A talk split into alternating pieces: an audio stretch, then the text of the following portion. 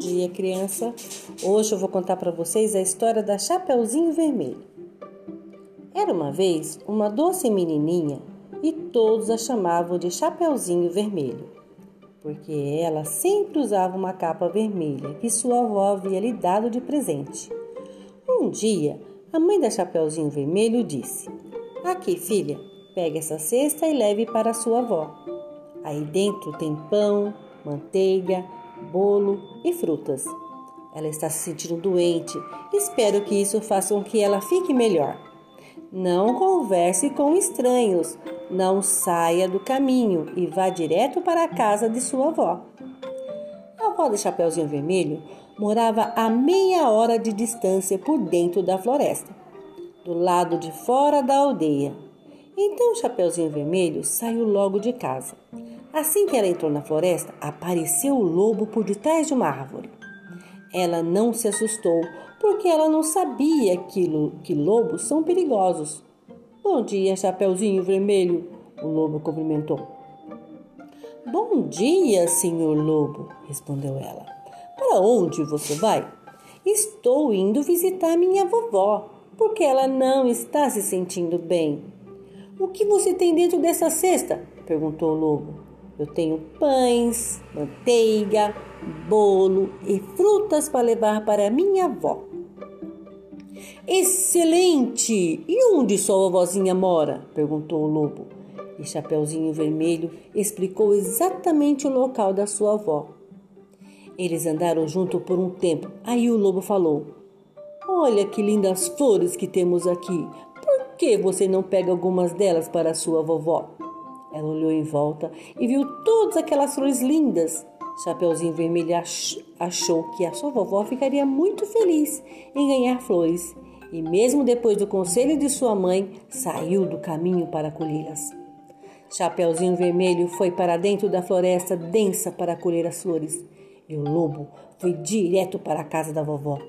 Ele bateu na porta e escutou a voz lá de dentro da casa.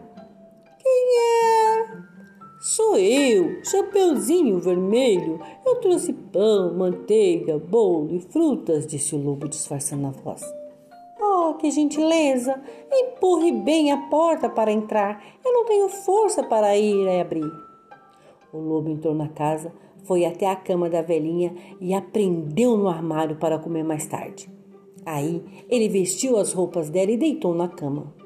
Quando o Chapeuzinho Vermelho chegou na casa da sua avó, ela percebeu que a porta estava aberta. Ela entrou e foi até o quarto. No, normalmente, ela sentia-se muito feliz na casa da sua avó, mas naquele dia havia algo de estranho. Bom dia, disse o Chapeuzinho Vermelho, mas ninguém respondeu. A vovó estava com aparência estranha. Nossa, vovó, que orelhas grandes você tem! exclamou Chapeuzinho Vermelho. É para te escutar melhor, o lobo respondeu, disfarçando a voz. Puxa, vovó, que olhos grandes você tem! É para te ver melhor. Vovó, que mãos enormes você tem! É para te tocar melhor, o lobo disse. Uau, vovó! Que boca enorme você tem! exclamou a Chapeuzinho Vermelho. É para te comer melhor! O lobo gritou, pulou fora da cama e começou a perseguir a Chapeuzinho Vermelho pela floresta. Um caçador que estava passando por dentro escutou a gritaria e correu para ajudar. Assim que viu que era o lobo, ele pensou: Finalmente encontrei! O caçador estava atrás desse lobo há muito tempo. Ele conseguiu caçar o lobo e capturou, salvou o Chapeuzinho e disse: Obrigada. Precisamos agora descobrir onde está a minha vozinha. Ele então obrigou o lobo a contar onde tinha escondido e foram salvar a pobre velhinha. Depois disso, mandou o lobo para um lugar onde nunca mais pudesse perseguir nem comer ninguém. Os três então foram comer o bolo e as frutas que a Chapeuzinho tinha levado para a vovó felizes sem saber que o lobo não seria mais um perigo para eles.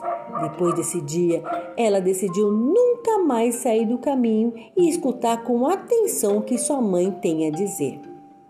Viu, crianças? Precisamos ouvir e obedecer a mamãe quando ela falar com a gente. Não devemos ser desobedientes, senão vamos sofrer consequências.